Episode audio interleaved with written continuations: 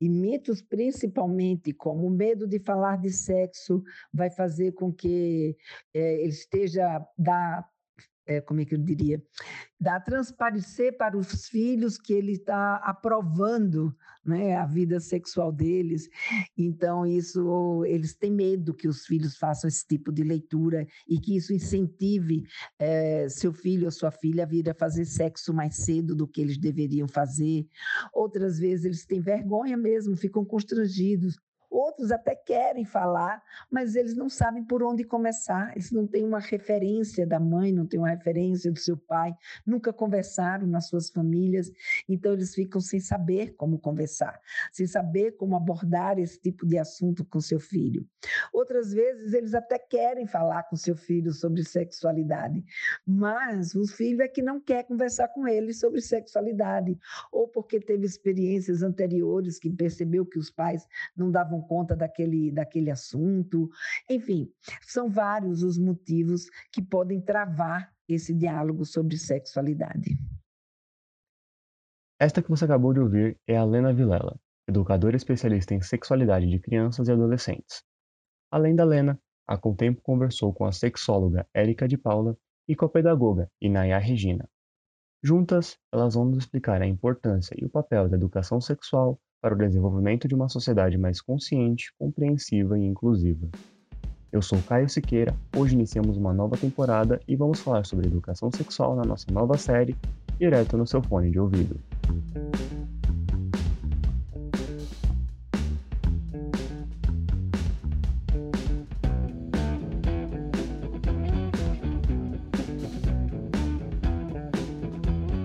Sejam bem-vindos ao episódio número 18 do Fone de Ouvido o primeiro de 2021, e já iniciamos o ano com a nossa nova série, Com Tempo para Maiores, que vai focar em assuntos do universo sexual.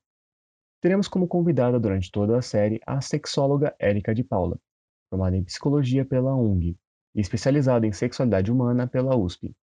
E ela que inicia o nosso bate-papo de hoje. Primeiramente, você poderia explicar em que consiste a educação sexual? Pois, apesar de ser um assunto cada vez mais frequente, ainda existem muitas dúvidas sobre o que se trata exatamente.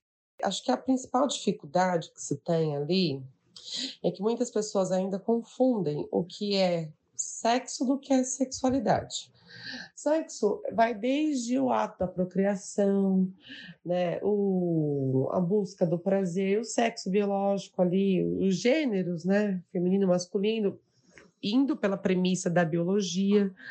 E a sexualidade é a manifestação que a gente tem aqui em relação a nós, nosso corpo e ao outro. A sexualidade é algo que nasce conosco e morre conosco.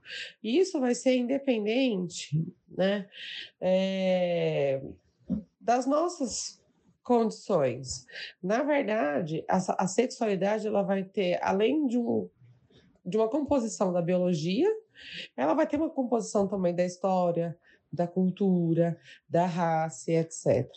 O principal objetivo da educação sexual é permitir que crianças, adolescentes e adultos tenham uma vivência consigo, com o outro, de maneira respeitosa e que contemple ali todas as questões de diversidade, de respeito, de conhecimento né, de novo, do, de si e do outro para que façam boas escolhas. É, há pesquisas que já apontam que aonde há uma educação sexual mais assertiva, é um local onde nós teremos um menor índice de gravidez na adolescência e até mesmo contaminação por algumas ISTs, né? Então, quando a gente fala em educação sexual, a primeira coisa que a gente tem que fazer é quebrar esse preconceito que se tem em relação à temática, porque a gente não vai ensinar a criança a transar, a fazer sexo. A gente vai ensinar a criança os limites e o respeito em que ela e que o outro primeiro vai ter que ter com o seu próprio corpo. Né? A gente vai ensinar os limites e o respeito de todos os outros tipos de família que se tem além da dela. Então, falar de educação sexual é falar o tempo todo de respeito. Dando prosseguimento ao raciocínio da pergunta anterior, quais os benefícios que uma educação sexual de qualidade e bem difundida poderia trazer para a sociedade brasileira, tanto a nível individual quanto coletivo?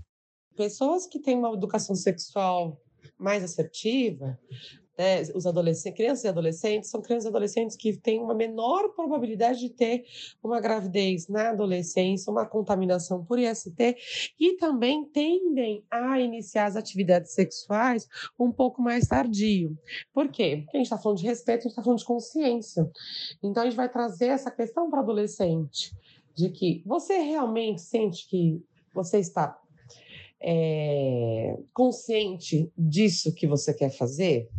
Você realmente está consciente do, de uma possível consequência que o sexo possa trazer? Porque o jovem, até mesmo nós contadores, muitas vezes a gente quer ali o ato, o prazer, o sexo. A gente não quer lidar com a consequência. Então a gente vai trazer isso de modo consciente para o adolescente para que ele faça boas escolhas pensar que ele quer realmente ter o ato sexual, ele não quer ser pai, não quer ser mãe. Então, como é que ele pode vivenciar isso que ele queira sem ter que lidar com a consequência? Então, a gente vai trabalhar com essa questão, novamente, de consciência e empoderar os adolescentes a fazerem boas escolhas. A gente não pode é, ser hipócritas e pensar que o adolescente ele não vai buscar conteúdo erótico, que o adolescente não vai querer transar. Isso faz parte até desse processo. O sexo e a adolescência. Faz parte. É um, é um como posso dizer, é um marco de uma maturidade psíquica até. O que a educação sexual vai trazer é ferramentas para que seja algo assertivo e consciente. O adolescente que tem uma educação sexual em casa, na escola, nos seus espaços de convivência, é um adolescente que vai procurar cada vez menos a pornografia, porque o que a gente não fala por uma questão de pudor, por uma questão de, de preconceitos, a pornografia vai falar e não vai falar de um jeito assertivo. Ela vai educar, ela vai deseducar criando uma ansiedade de performance, criando uma ansiedade é, de corpos, ela vai trazer uma disformia daquele adolescente ou aquele púbere que está começando a, a criar formas, curvas, pelos e os próprios órgãos sexuais, olhando para um modelo que está muito além ali, né? Até porque aquele modelo não existe. Né? Aqueles corpos ali, eles são, eles eles são irreais, não que os atores não existem, eles, eles existem, né, lógico, mas tem toda uma questão ali de Photoshop, de ângulo, para deixar a situação, enfim, né? Fora toda essa questão de, de violência e submissão de gênero que a gente encontra no filme pornô e por detrás dele. Então, tem uma educação sexual, a gente está falando de uma série de coisas, né? Evita a gravidez adolescência, contaminação por ST, trabalha essas questões de diversidade, questões de gênero, faz com que adolescentes não busquem a pornografia como forma de educação. Érica, na sua opinião, quais os principais fatores que impedem a implementação da educação sexual nas escolas brasileiras? E como isso poderia ser resolvido? Infelizmente, aqui no Brasil, a educação sexual não é implantada de maneira assertiva e efetiva né?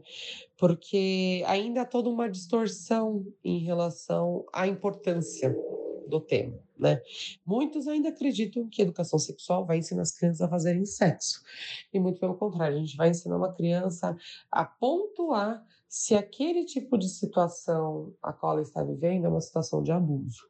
Então, a meu ver, você tendo crianças e adolescentes empoderados do próprio corpo, empoderados do limite, empoderados de respeito, é algo que para o sistema não é interessante.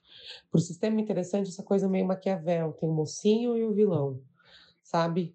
É, e não de que as pessoas realmente ali reconheçam os seus limites e se imponham diante disso. Fora que, infelizmente, tem toda uma questão dogmática que se mistura com as práticas de políticas públicas né, e acaba impondo uma um, um, verdade de um determinado grupo como se fosse verdade para todos. Uma das produções audiovisuais mais aclamadas em 2020 foi a segunda temporada da série britânica Sex Education, na qual são abordadas as dúvidas e as situações pelas quais os jovens passam no descobrimento da própria sexualidade. Qual a sua opinião sobre o conteúdo dessa série? E você teria alguma outra dica cultural sobre essa temática? Eu gosto muito de Sex Education, acho que ele é extremamente válido ali. É, os assuntos são extremamente atemporais, traz muita a, a, realidade do jovem. Lógico que é um, um jovem mais com seus privilégios ali em termos de uma classe média, etc e tal.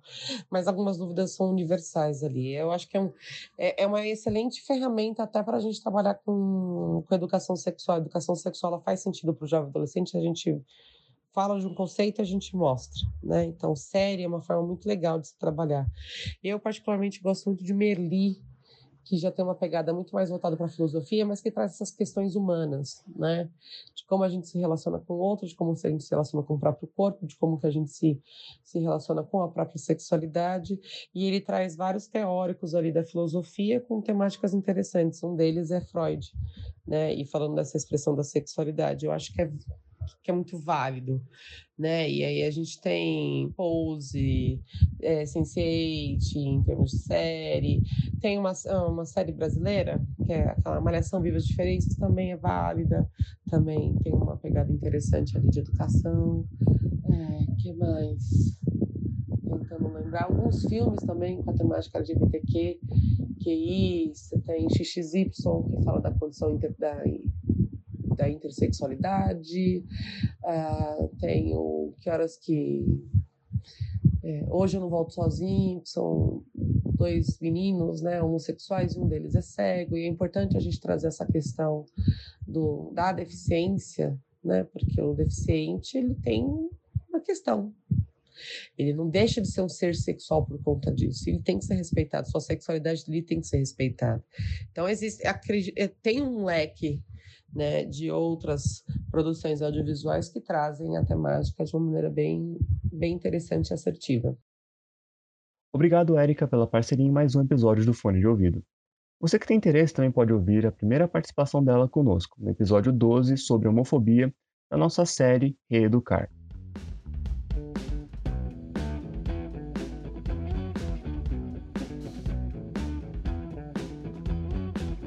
Nesse momento, eu convido a pedagoga Inaya Regina, formada em Pedagogia pela Faculdade Sumaré, a se juntar à nossa conversa. É, você poderia compartilhar conosco alguns dos questionamentos que já foram feitos a você na sala de aula? Então, a educação sexual, ela tem que ser trabalhada, ela precisa ser conversada, ela precisa ser exposta, ela precisa ser aberta desde muito, muito, muito pequeno desde de pequenininho, você já tem que começar o trabalho de conhecer o seu corpo, é, entender que tem o seu corpo, tem o corpo do outro, é, entender que o seu corpo é algo muito particular, que você tem parte, que a criança tem partes do corpo que são íntimas, que são somente delas, que não podem ser tocadas por qualquer pessoa e que ela também não pode tocar o corpo de qualquer pessoa. Então, é, atualmente, eu trabalho na creche. E na creche, desde o berçário, também já tem esse trabalho do corpo, porque as pessoas falam assim: ah, mas bebê não entende. Sim, o bebê entende. Quando você vai trocar uma fralda, você pede licença, você conversa com o bebê: olha, eu vou trocar sua fralda, eu vou entrar numa outra área, eu vou entrar agora num momento de, de mexer com uma parte íntima e naturalizar essa conversa, porque as crianças elas precisam ter segurança tanto dentro das famílias quanto, quanto na escola, elas precisam ter segurança de conversar e tirar as suas dúvidas. Então, é, na creche agora, onde eu estou, no, na, na, classe que eu estou, eu não tenho tantos, tanto esses questionamentos diretos de, de abuso ou de sobre algumas outras perguntas. Ah, de onde vem o bebê? Ainda não. Mas quando eu fui estagiária, eu eu presenciei algumas coisas. Por exemplo, tinha um aluno que ele sempre ele falava coisas muito assim explícitas. Ele sempre questionava: "Nossa, mas é, se colocar a parte do homem aqui, o que, que vai acontecer? E às vezes ele colocava as partes dele para fora na sala, ele agarrava outras crianças durante o intervalo. Aconteceu dele ser é, encontrado no banheiro tentando beijar outro menino na boca e tudo mais. E a professora que ministrava aula na época, ela pegou e começou a conversar, é, conversar com ele, questionar, porque ela já tinha essa relação de segurança com eles. E aí ela começou a questionar: aonde você vê isso? O que acontece? Como que acontece isso tal? Tarará. Enfim, ela fez uma investigação e ele falou que ele via na casa dele, porque na verdade ele não morava com, nem com a mãe nem com o pai, ele morava com a tia, e a tia trazia homens de fora e tinha relação sexual com esses homens dentro de casa enfim. Então, ele presenciava muitas cenas, só que ele não tinha uma base familiar é, estruturada para saber que isso não é algo é, comum e que ele deveria ser orientado. E aí chamou-se o responsável, foi, fe foi feita uma orientação, foi feita uma conversa e tudo mais. Então, dentro da escola, é muito importante que a gente tenha essa, essa visão, a gente precisa ouvir o que as crianças falam, a gente precisa olhar e a gente precisa ter muita atenção nos sinais que elas passam e a gente precisa estabelecer uma confiança de é, passar para elas que o corpo delas é delas, naturalizar a conversa, é, não inventar de tipo, ah, o bebê vem da cegonha e aí vem, deixa na sua porta. Não, é estabelecer uma conversa verdadeira, real, preparar ele para uma situação real e saber que também o afeto não é algo. É que não é algo para todos, mas, por exemplo, ah, a criança ganhou um presente, aí chega uma tia e fala: ah, você só vai ganhar o presente porque você. se você me der um beijo. Isso também não é uma coisa bacana, porque de repente, se a criança entrar em uma questão de abuso, um pode vir alguém, um adulto, chegar para ela, ah, então se eu posso passar a mão em tal lugar se eu te der tal coisa. E isso precisa ser muito bem observado, porque a maioria dos abusos acontecem com, por pessoas que têm um vínculo afetivo com a criança. Então fica uma linha ali bem de de observação, de conversa, e essas situações sempre acontecem. Mas comigo eu presenciei algumas situações, mas diretamente na minha sala de aula são mais coisas mais tranquilas por enquanto, mas eu converso. Olha, tem que respeitar o amiguinho. É, se ele, a gente não pode, que se o amigo não quiser abraço, a gente não pode querer abraçar se ele não quer um abraço. A gente não pode tocar na parte do, do outro sem consentimento. A gente também não pode deixar que toque na nossa parte sem consentimento. Então tem toda essa conversa tranquila e de segurança. Como profissional da área, quais são as dificuldades que você vê no ensino brasileiro em relação a esse tema? É, as dificuldades que eu vejo no ensino no Brasil ligado à educação sexual, é, ainda eu acho que é a fragmentação da escola com a família. Por quê? Porque assim, é, nós enquanto professores, nós temos todo um planejamento. Você tem, existe a educação formal, que é aquela que você prepara uma aula, que você traz uma música, traz um tema, traz um poema, traz inúmeras intervenções para conversar sobre o assunto. E também tem aquela educação informal, que você faz um bate-papo com as crianças, que informalmente no cotidiano, de acordo com as situações, você vai respondendo alguns questionamentos, você vai se posicionando e tudo mais. Mas, infelizmente, ainda na educação existe uma grande distância do que acontece na escola e o que acontece com a família. Porque 70% do desenvolvimento, ao meu ver, de uma criança depende muito da sua estrutura familiar. E eu não estou falando disso de pai e mãe, não. Eu estou falando de responsável. Não interessa, hoje as famílias são diversas.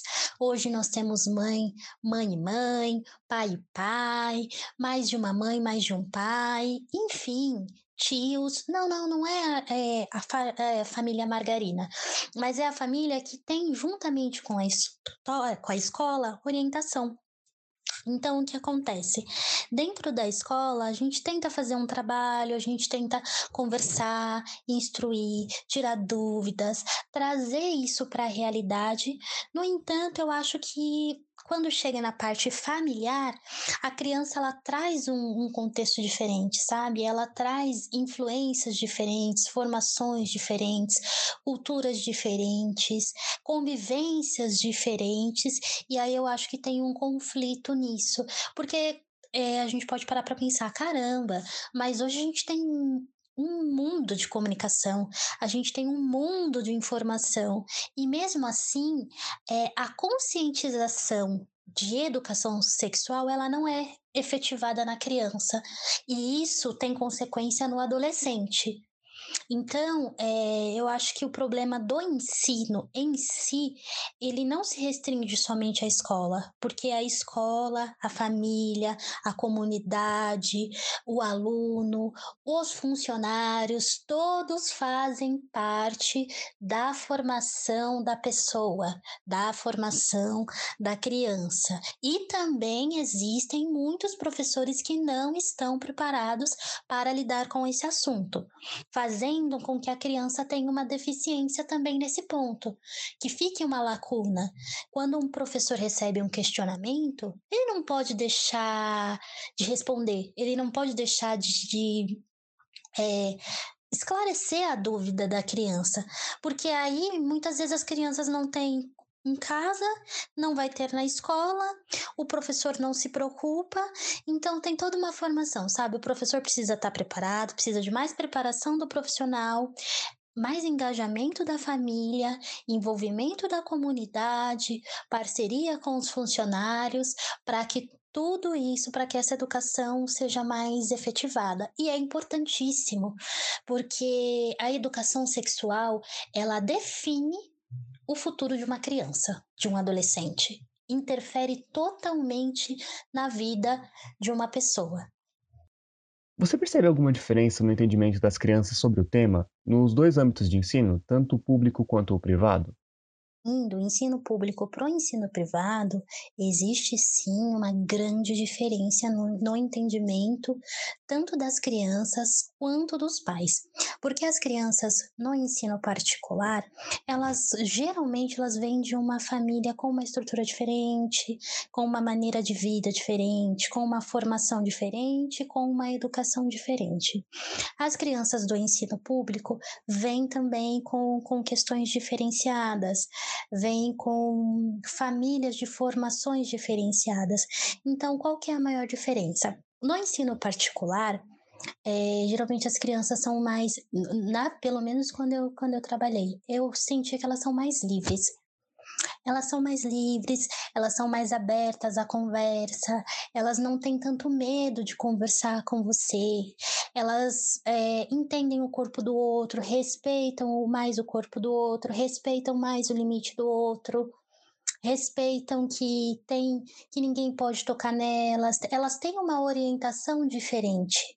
Já no ensino público, já existe uma grande carência disso, porque as crianças, é, na maioria das vezes, vêm de um ambiente familiar em que as pessoas se tocam muito, as pessoas se tocam, que eu digo assim, estou falando de contato, de abraço, é, estou dizendo como no relato anterior, que aconteceu de uma criança presenciar relações sexuais sem ao menos ter uma conversa sobre isso, sem ao menos entender e saber que, que ele não deveria estar passando por aquilo. E infelizmente, na, na família brasileira, na população brasileira, que é, que representa o um ensino público, os pais ainda não conversam com seus filhos os pais é, priorizam o silêncio e aí as histórias acabam se repetindo. É, mães que são acontecem, né, tendo uma gestação precocemente, os filhos também têm, eles não são abertos a diálogo, eles não não naturalizam isso com os filhos, eles deixam as crianças muito sozinhas, muito soltas, é, na casa de outras pessoas, na rua sem orientação, eles não explicam para as crianças o que elas devem fazer ou não, não explicam que é, educação sexual é algo importante, não tem esse trabalho desde criança. Então, infelizmente, é algo totalmente diferente, porque a gente só compara é, as crianças de ensinos diferentes a partir de como elas chegam para nós, a partir dos seus conhecimentos prévios, a partir do que a gente consegue trabalhar, do que a gente consegue fazer. Então, como a nossa, infelizmente, a nossa família brasileira ainda tem uma deficiência muito grande em relação à família e em relação à conversa, e em relação à orientação, quando as crianças chegam na escola também é um grande desafio. Qual a sua opinião sobre as cartilhas de orientação sexual implantadas pelo governo desde o primário? Quanto é, ao método que o governo tem implantado com cartilhas de orientação para a educação sexual nas escolas, é, eu não tenho, eu não, não tive contato ainda, eu não tive a oportunidade de, de, de ver essas cartilhas, de trabalhar com elas, enfim, eu sei que houve uma grande polêmica, um grande debate em função da, das imagens, em função dos assuntos, em função do que se tratava a cartilha. Mas eu acredito que assim, é, independente da cartilha, não, não, não se faz necessário que tenha algo explícito, imagens e tudo mais. Mas eu acho que tem que ter, sim, educação sexual na escola. Se faz necessário, mas tem que ser algo trabalhado naturalmente tem que ser coisas naturais, como o português, como uma matemática, como uma. tem, que ser algo natural. Tem que ser algo que seja feito e implantado naturalmente dentro do ensino. E isso não precisa necessariamente de uma cartilha para se fazer a educação. Isso acontece no dia a dia, isso acontece na convivência, isso acontece através de uma música. É, hoje, por exemplo, o funk ele é, é um gênero musical Uhum. né, super popular, que a maioria das, das crianças escutam e tem acesso, e ele passa uma determinada mensagem para as crianças. Qual, ou seja, não só o funk, qualquer música, a televisão, é, é tudo passa mensagem. Então, é, nós temos que estar atentos a isso, sim, mas o conhecimento da educação sexual acontece no dia a dia. As crianças recebem mensagens todos os dias, passam situações todos os dias, trazem para a escola indagações diferentes todos os dias. Então eu acho que é isso que acontece. Eu acho que é, a educação ela tem que ser feita no planejamento de acordo com a necessidade daquelas turmas, necessidade individual de cada criança. É assim que eu acho que tem que, que acontecer. Com base na sua experiência, se você pudesse montar um projeto de ensino sexual para as escolas, como você faria? Se eu pudesse montar um projeto, eu montaria um projeto sobre a naturalidade. A naturalidade do ser humano, a naturalidade da criança, do bebê, do adolescente, do adulto. É, eu montaria um projeto que fizesse que tivesse um olhar sensível para as crianças desde lá do comecinho, que elas fossem trabalhadas, que elas fossem aprendendo, porque um projeto ele pode ter continuidade. Então eu montaria um projeto que desde o começo eu trabalharia o corpo da criança, como que se pode, quais são as partes do corpo, qual é o nome das partes do corpo, por que, que existe roupa adequada para cada parte do corpo, o que isso acontece e estabelecer uma segurança, ou seja, seria escuta, fala e naturalidade né? Trazer essa naturalidade da conversa, da segurança, do alerta, do, do deixar exposto que se precisa falar, que precisa conversar, da confiança, mas não a confiança em qualquer pessoa. Então eu faria um projeto que seria mais ou menos assim, que você pudesse trabalhar a naturalidade do assunto, esclarecendo as dúvidas, trazendo a fala da criança em pauta e a escuta do professor atenta. Por fim, Inaya, o que você poderia dizer sobre o acesso que as crianças têm à internet, a diversas informações e outros meios de entretenimento?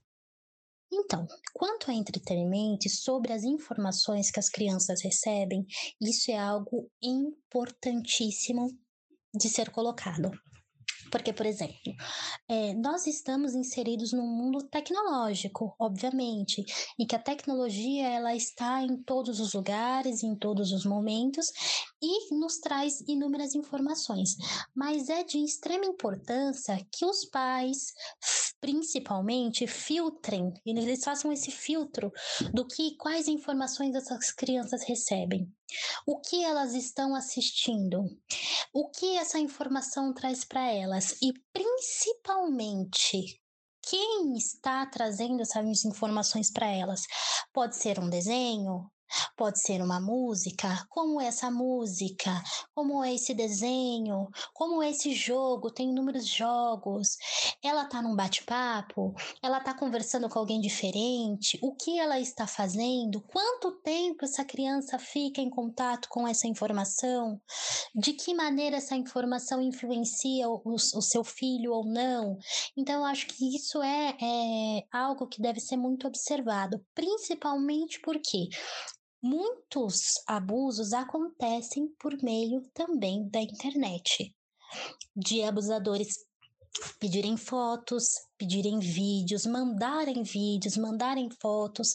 Então, assim, o, na verdade, o entretenimento ele tem que ser visto, tanto um desenho quanto uma música, seja qual for. Ele tem que ser avaliado, ele tem que ser visto se é próprio para aquela idade, se pode assistir normalmente, o que acontece, como está acontecendo, e é, nunca restringir. Por exemplo, uma criança não pode, em hipótese alguma, ficar com o celular trancado dentro de um quarto sozinho.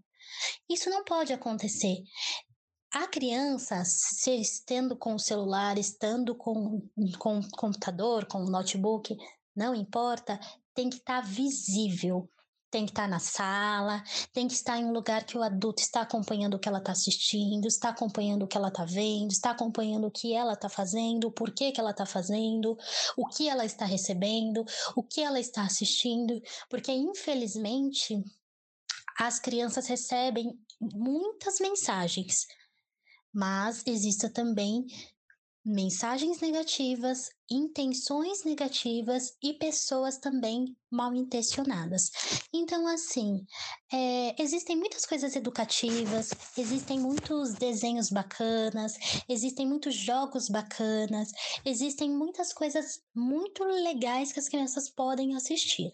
No entanto, tem que ter um filtro, tem que ter uma, uma, uma um olhar atento sobre isso, um, uma, sabe, uma coisa bem, bem feita, bem olhada, bem observada, para que o entretenimento não se torne uma arma, ao invés de um auxílio.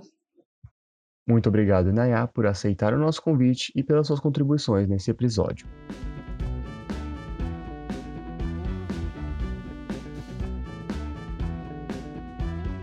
Agora eu convido para o papo a Lena Vilela, educadora especialista em sexualidade de crianças e adolescentes, que abriu o episódio de hoje. É muito comum que os jovens reproduzam em seus relacionamentos afetivos os comportamentos aprendidos em casa. No entanto, nem sempre são referências saudáveis. Qual a melhor maneira de corrigir esse tipo de comportamento? Aí, nessa sua pergunta, a gente vai abordar exatamente a questão da construção de gênero, né? O que muitas vezes as pessoas ficam aí com medo, ah, essa história de gênero, ideologia de gênero. O que a gente chama de gênero é exatamente os comportamentos que você está passando no seu dia a dia de como homem ou mulher deve, deve se comportar. E obviamente que o comportamento que essa criança ela vê dentro de casa, na relação entre os pais ou na forma como a mãe se porta, como a mãe ela vive, como ela se define, como ela lida com o mundo e a sua própria sexualidade, é uma referência. A mesma coisa vai acontecer com o pai, vai acontecer com as pessoas mais próximas e mais significativas dela. Então, o que, que vai acontecer? Qual é o jeito da gente é, desconstruir né, uma situação. É abrindo o diálogo para conversar, saber o que, que é essa criança, o que, que esse adolescente ele pensa com relação ao papel sexual dele, ou a forma como ele está se relacionando com as outras pessoas e principalmente no seu relacionamento no seu relacionamento afetivo com alguém. Então, um jeito né, é, primeiro, os pais refletirem sobre como eles se relacionam e que mensagens eles estão passando no seu dia a dia. Porque muitas vezes a gente acha que aquilo que a gente está passando que a gente faz educação sexual só com as palavras, né? Mas as palavras é só um dos métodos de educação sexual.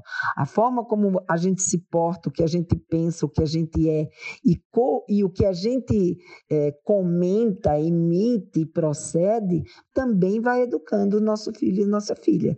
Então, o jeito da gente desconstruir um, uma, uma educação que leve essa criança, né, ou esse garoto, essa garota, a ter um procedimento que seja um procedimento tóxico, né, como vem sendo chamado hoje em dia, é, é a gente refletir sobre como estão tá sendo as nossas atitudes, o que, que mensagem nós estamos passando e o que que eu quero passar para o meu filho ou para minha filha.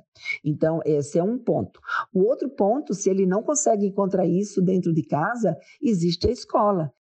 Na escola, há essa possibilidade de se trazer informações, de se questionar, de se, se trazer insumos, né? e eles, junto com seus amigos e alguém que possa orientar essa discussão, poder refletir nesses comportamentos que podem ser comportamentos que sejam abusivos ou que sejam da né, que a gente chama da cultura do estupro, ou seja, comportamentos agressivos, violentos, é, comportamentos que não, não promovem né, um desenvolvimento pessoal sadio, e sim uma, outra, uma atrofia dessa pessoa que faz com que ele não consiga ter um relacionamento, não consiga né, viver em companhia de alguém de um jeito produtivo.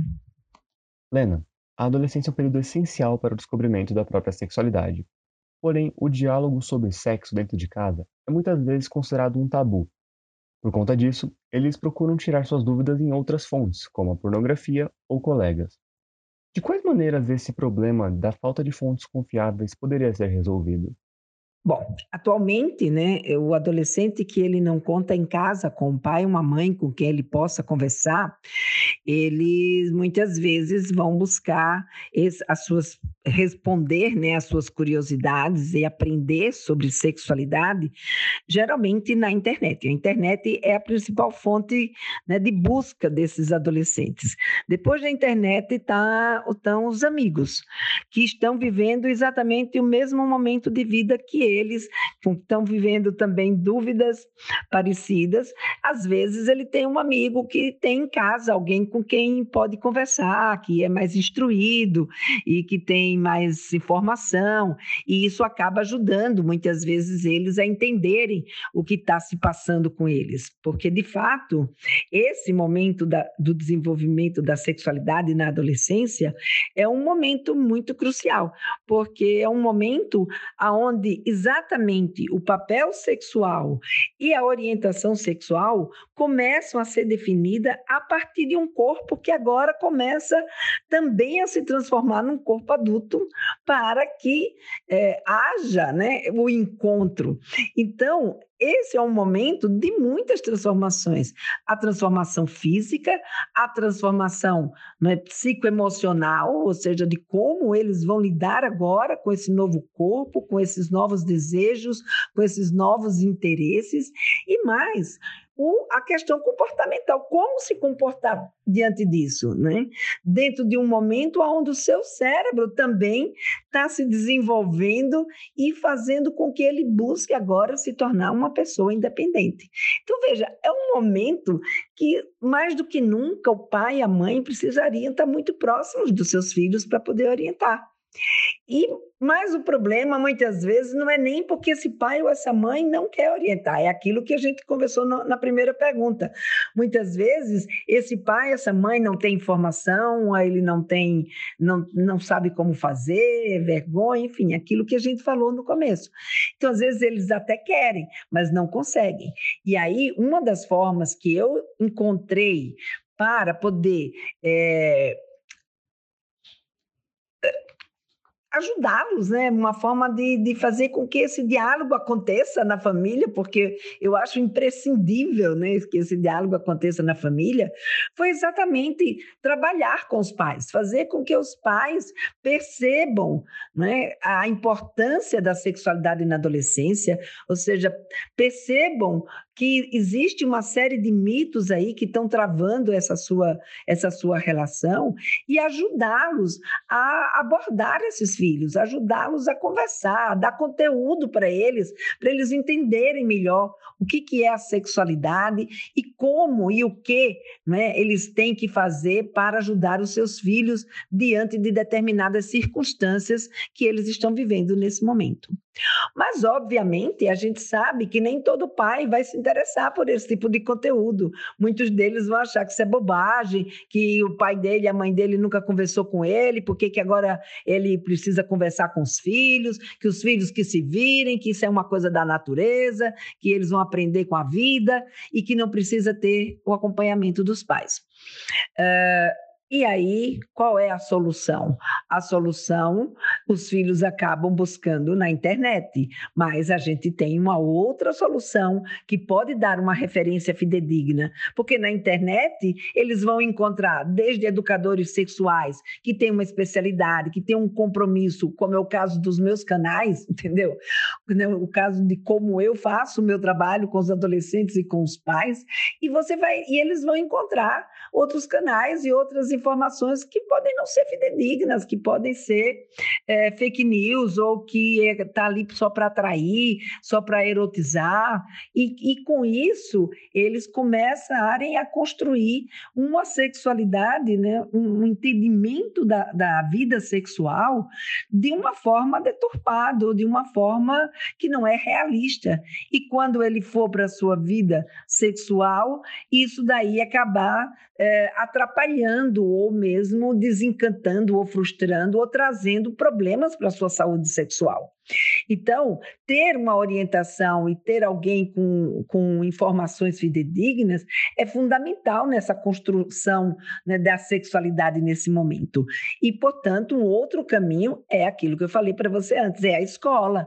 A escola ou uma outra instituição, enfim, locais que trabalham com, a, com jovens, ter educadores sexuais que possa promover esse tipo de diálogo, que possa trazer as dúvidas que eles estão vivenciando a curiosidade que ele tem para falar sobre sexualidade e sanar, né? Não sei se todas, porque é muito difícil a gente sanar tudo, mas pelo menos abrir esse diálogo no cotidiano dessas instituições, seja a escola, sejam grupos de adolescentes, grupos esportivos, grupos de, de, de formação profissional, ou seja, onde tiver jovem, esse diálogo sobre sexualidade precisava existir. Do mesmo jeito que existe o diálogo sobre nutrição, existe o diálogo sobre o repouso, sobre motivação precisa existir também o diálogo sobre sexualidade. Essa é a forma que a gente encontra de suprir né, essa necessidade que muitas vezes os pais ainda não conseguem dar conta.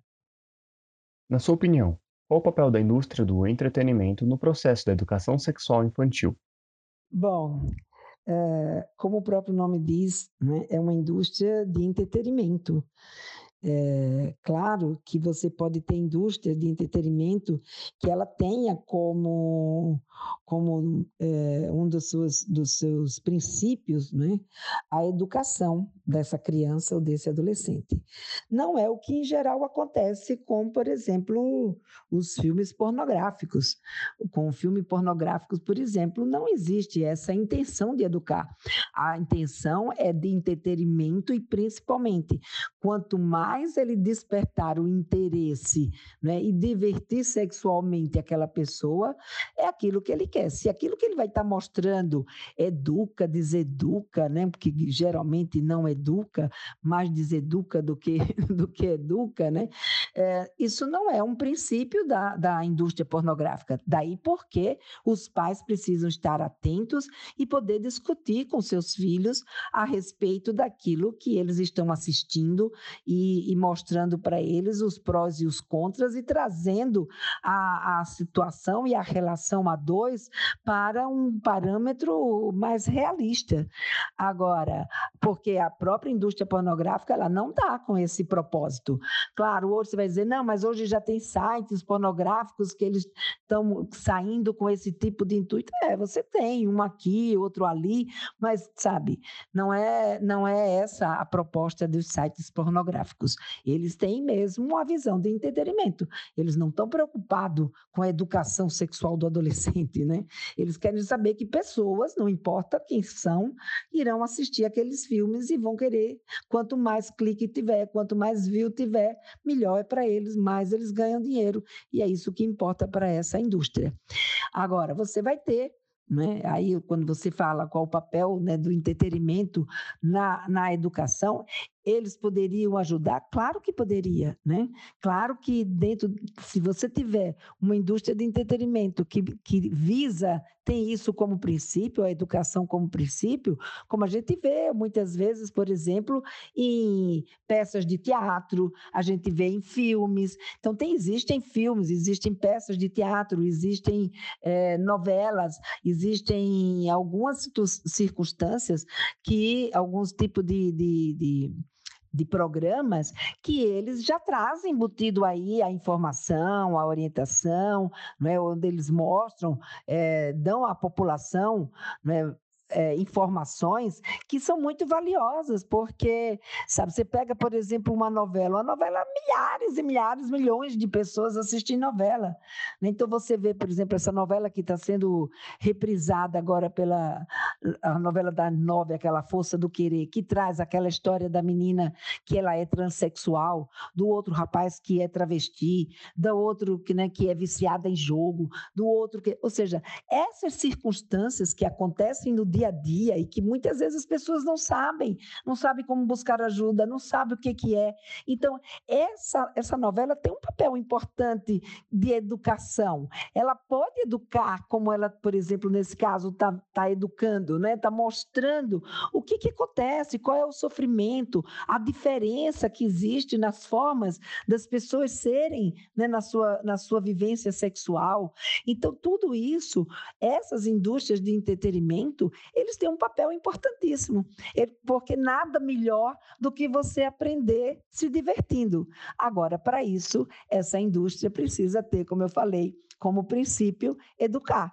E se ela puder educar, é, através dessas circunstâncias, obviamente que a gente vai ter um povo mais, mais com mais educação, né? com mais educação no sentido de ter mais informação, mais conhecimento sobre a sexualidade e poder com isso viver melhor com ela e com os outros, respeitando a si e ao próximo. Então, eu acho que as indústrias de entretenimento elas teriam né, um papel muito importante desde que isso esteja nos seus princípios. Obrigado, Lena, por compartilhar suas experiências sobre a educação sexual conosco. Eu sou Caio Siqueira e esse episódio vai ficando por aqui. Se tiver alguma crítica, elogio ou sugestão de pauta, é só chamar no nosso inbox pelas redes sociais da Contempo. Não se esqueça de seguir a Contempo e continuar se informando. Obrigado pela sua atenção e daqui a 15 dias a gente volta com um tema fresquinho para você escutar direto no seu fone de ouvido na nossa série Contempo para Maiores. Esse podcast da revista Contempo foi produzido por Caio Siqueira e Caroline Sobreira, com edição de Augusto Marinheiro, roteiro de Caio Siqueira, revisão de Carolina Vieira e sonorização de Augusto Marinheiro e Wagner Isidoro Júnior.